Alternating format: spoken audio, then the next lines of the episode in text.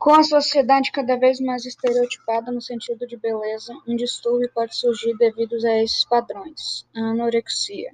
A anorexia ou anorexia nervosa pode surgir principalmente em pessoas do sexo feminino, na maioria das vezes durante a adolescência e em pessoas de classe média ou alta.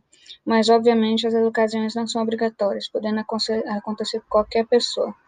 A doença é caracterizada pela perda de peso acelerada e descontrolada, pela falta de apetite, pela adoção de dietas incrivelmente rigorosas e pelo uso de remédios.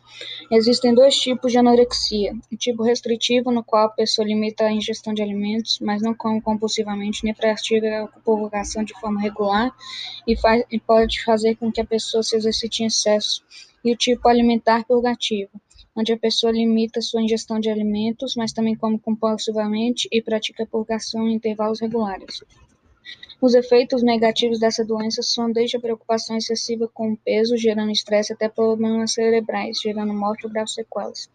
Ao menos 166.642 pessoas morrem por ano por anorexia, um quinto das quais morrem por suicídio.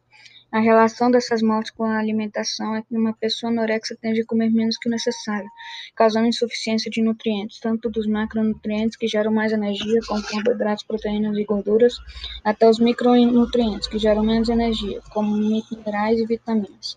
Esses nutrientes serão aqueles que vão executar principais tarefas no organismo, como geração de energia, multiplicação celular e proteção contra bactérias nocivas. E essas substâncias, substâncias citadas acima são encontradas em alimentos como feijão, grão de bico e ovo, no caso dos lipídios, em carne, feijão e lentilhas, no caso das proteínas. Com isso, os órgãos vitais, como o cérebro e o coração, ficam deficientes e acabam parando. O tratamento dessa doença acontece por meio de medidas para garantir que a pessoa consuma uma quantidade suficiente de calorias e nutrientes, psicoterapia, no caso de adolescentes, terapia familiar, avaliações regulares e normalização rápida caso a perda de peso tenha sido rápida significativa e ou caso o peso caia para abaixo de 75% do recomendado.